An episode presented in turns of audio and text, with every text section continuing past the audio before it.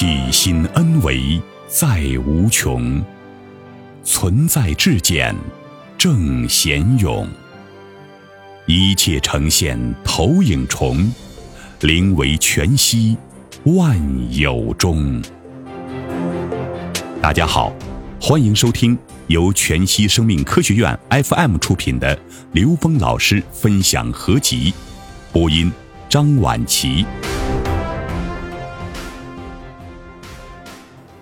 用科学语境解读什么是高维智慧。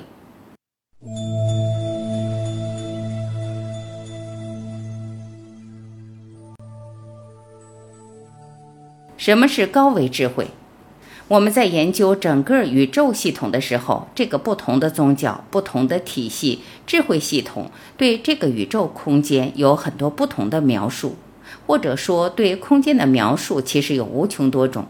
就像我们要切一个蛋糕，它可以横着切，可以竖着切，可以转着圈的切，但是它们的本质是一个东西，只是它们描述的语境、名词、名相和逻辑关系有不同而已。那么在这个里面，我们借用了一个科学的语境来对整个空间做一个描述。为什么要借用呢？因为它比较简单。它的简单在于，在这个时空里面，基本上已经普及了。学过算术、学过代数、学过几何，基本就已经建构了这个多维空间的一个概念。只是我们的多维是限制在三维以内去理解，但在数学里面有线性几何这个概念。线性几何是从零维到 n 维，n 趋于无穷大，它是一个完整的体系。我们只是把这个研究范畴放在三维空间里面的时候，这就是我们现代科学研究的主要范畴。但实际现代科学研究的范畴已经突破了三维。但是因为我们是从下往上研究，所以我们研究到了这个三维和高维的临界态。在量子态这个时候，我们对上面的描述一般很难有分级呀，所以大家超越三维以上了。大家都用量子来表达，那么在逻辑上呢？在霍金已经证明了这个宇宙空间从逻辑上可以推论，从数学弦超弦理论可以用十一维，那个模理论已经提升到十二维这样的概念。那这些概念本身有一个特点，是从下往上建构的，但是数学的理论体系它是从零维到 n 维，n 趋于无穷大是完整的。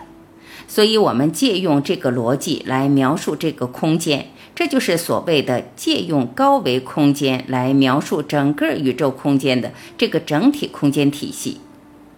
那么，我们在研究这个空间里面有没有什么东西啊？就像存在，在座的各位都是存在，我们看到的一切都是这个存在。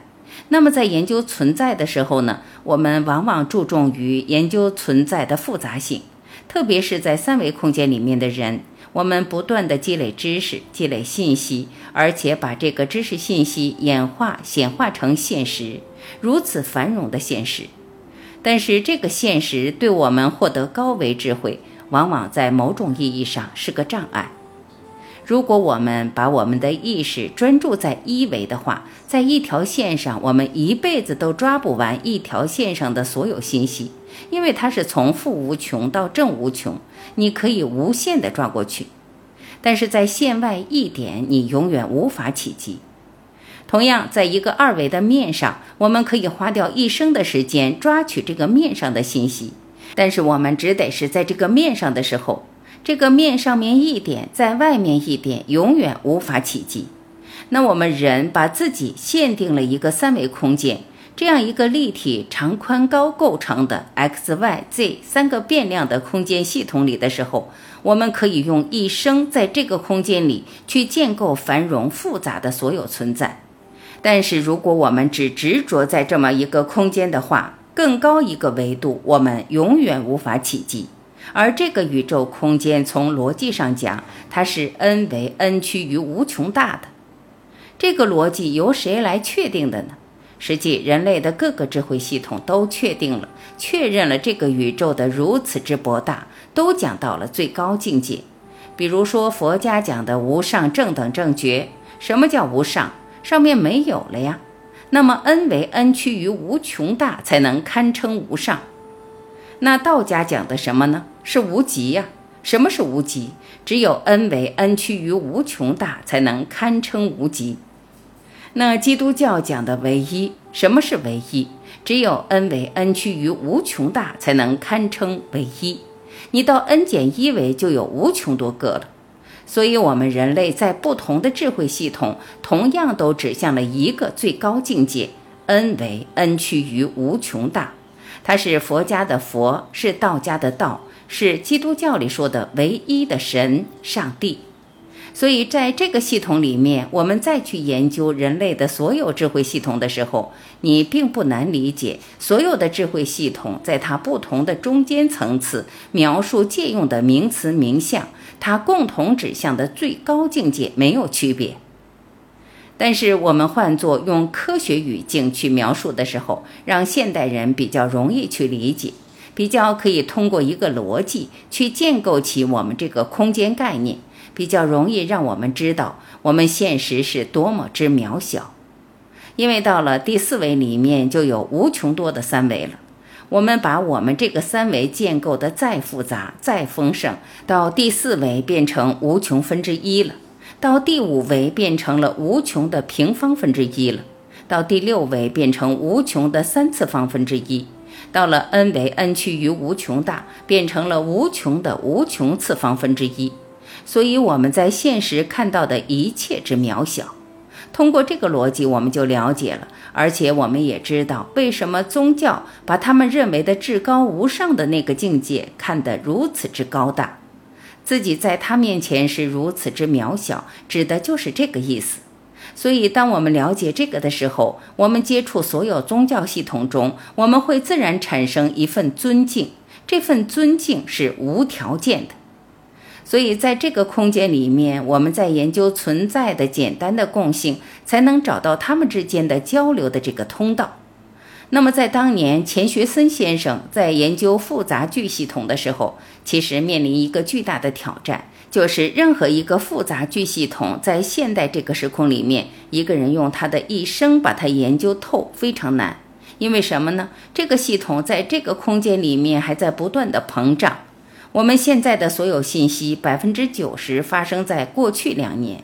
这种信息爆炸在每个系统里的延伸，让我们对一个系统完整的了解面临很大的障碍。那我们反过来想啊，我们是否可以用研究所有存在的共性来找它的质简的关系？那我们就用这种思路来研究的。那么，所有存在的共性是分子。分子的共性是原子，原子的共性是原子核和电子，原子核的共性是质子和中子，质子的共性是中子和正电子。我说到这儿全是常识。我为什么说得快？因为这个常识不需要大家去研究。这个世界到了这一点，起码大家有一个共识：学过物理学、化学，学过这个简单的物质结构，都知道。中子、正电子、负电子是这个宇宙中最简单的有形存在，所以被称之为基本粒子。基本粒子的共性是什么呢？现代科学告诉大家，基本粒子的共性是量子属性。量子属性的共性就是波粒二象性。波动性和粒子性的共性是什么？大家注意，我们一直在研究它们的共性。粒子性是波动相干成的像。两个能量波在空中产生干涉，它局部能量增益加倍，局部能量抵消，它会形成明暗相间的干涉条纹，形成干涉现象。它会形成一个空间相对稳定的一个能量干涉的呈现。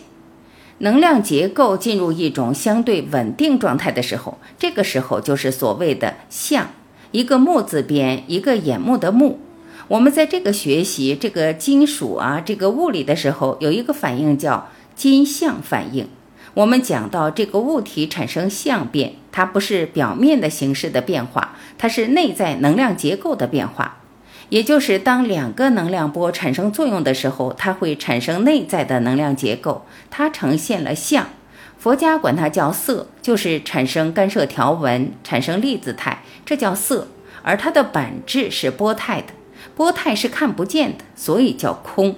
所以色不异空，空不异色。色即是空，空即是色，而且呢不增不减，不垢不净。那同时，我们的觉受、我们的意识活动、我们看到的运动关系、我们积累的信息的表达，构成了受想行识。所以《心经》说亦复如是。他们就是说，受不异空，空不异受。受即是空，空即是受；想即是空，空即是想。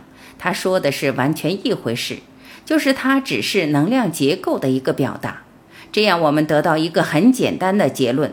一切存在的共性全是能量波。我们看到所有的固体，它已经在最小的结构上已经呈现的是波态了。所以说，一切存在都是能量波。那么，根据能量波的属性，不同的能量波有矩形波、三角波、梯形波。复杂能量波根据傅立叶变换，全部可以分解成正弦波 sin x。正弦波，我们学过三角函数，一开始学的就是 sin x，它叫简谐波。大道至简，最简单的存在，用一个科学常识理论走到现在，告诉大家，用科学语境描述最简单的存在就是正弦波，就是 sin x，最简单的，在它之前没有存在。那在这种存在的基础之上，我们去连接一下它和佛学怎么关联。佛学管它叫一念，一念这就是起念，一念一众生。所以佛学佛教智慧里讲的众生，指的是那一念。那道家管它叫什么呢？叫阴阳，一阴一阳啊。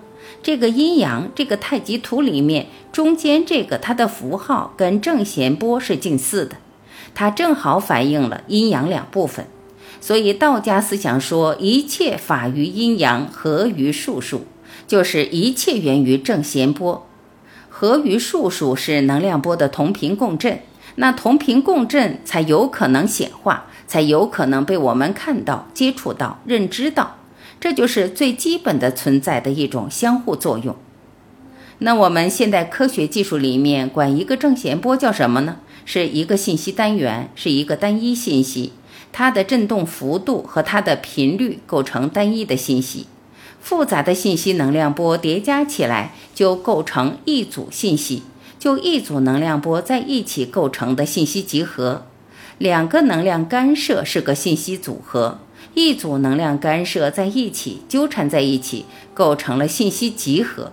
那么信息的那个频率，每一个能量波的频率集合起来构成频谱，频谱在光学上被称之为光谱，在声乐里被称之为乐谱。所以呢，所有的能量，只要它是一个集结，一定有谱。谱是什么？就是信息呀。当年研究气功的时候，我们说这个宇宙空间存在三个东西：物质、能量和信息。其实这三个东西三位一体，全是能量波。能量波干涉构成了相，就是物质；能量波自身的这个频率就是信息；能量波本身就是能量的承载。所以这三位一体，你用这么一个东西把所有东西全部可以概括了。所以这样我们就知道，最简单的存在是能量波。那么能量波有它不同类型的属性，在不同层次上有着相应的属性，但是在不同维度上，在整个空间里，它有一个最重要的属性——投影。一维是二维的投影，二维是三维的投影。三维是四维的投影，就是说低维是高维的投影，高维是投影源。为什么呢？一维的能量波在线上传的时候，它是纵波，它这个密度传输；到了二维，它是横波，像一个波浪一样；到三维，在空间里面最简单的传输就是螺旋。大家注意，纵波是横波在这条线上的投影。横波是螺旋在这个面上的投影啊，所以不同维度的存在是投影关系。那么空间符合投影吗？也符合，因为我们解三元一次方程的时候，我们用公式相减，减掉一个变量变成二元一次方程，二元一次方程我们再减掉一个变量变成一元一次方程。所以减掉一个变量就是实现一次降维，实现一次降维就是完成了一次投影。我这个手是三维的，我投影到这个桌面上有个二维的像，这个像是二维的，但我这个手是个三维的，所以这个像取决于投影源，投影源里的信息决定了投影像上的信息，所以很简单，高维是投影，低维是投影的像。我们进入投影源，才是真正能从本质上改变我们这个像空间的存在和存在的关系。我们在一个相空间里面想去改变的话，那我们只能把这个相空间搞得越来越乱，越来越糟。所以，只有当我们进入投影源，我们才能很简单的改变我们的现实。这在佛教管它叫心法，心指的是高维。所以这样我们就知道了。我们所说的高维智慧，指的是来自于高维空间，来自于我们的内在。为什么？根据投影原理，我们很简单的看到，我们在现实看到的一切三维的存在都不是投影源。你在外面找到的所有东西都不是投影源，你只要看到它就是三维的显化。那投影源在哪儿？在内在。所以高维在内在。不在外面，只有进入内在，我们才有可能进入高维。所以呢，这样我们知道高维智慧。那么这里面讲一下什么是智慧。我们三维空间里所有的存在，我们可以用信息来表达，可以用存在的像来表达。那这些东西从哪里来的呢？从更高一个维度的信息呈现。所以高维信息被称之为智慧。三维信息被称之为知识，所以知识是高维信息在这个空间投影的像啊。所以我们在知识层面里面，我们只能在像空间里面去找到它们的关联。那实际上真正本质的来源来源于我们内在的高维。所以呢，高维被称为智慧，智慧不可能从外面得到，一定是从自己内在得到的。如果说一个人能给你传达、传导给你智慧，那这一定是个妄想。他只要说出来就不是智慧，就是知识；他只要表达出来就是知识。智慧一定是从你内在得到的，所以没有人能给另外一个人传道，讲的全是道理，道理不是道，就像物理不是物一样。那道从哪儿来？从自己内在来。学会从自己内在抓取信息、下载信息，这个才是一个获得智慧的通道。从外面得到的全是启发我们能够开启内在智慧的这些道理。所以这样我们就了解了高维智慧是这么回事。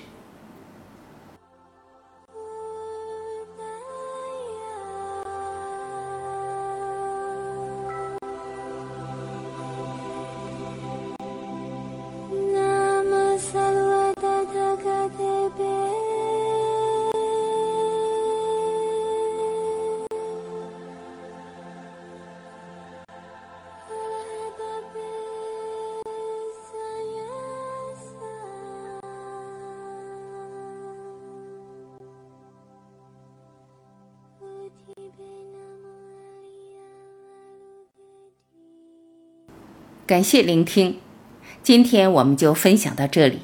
我是婉琪，再会。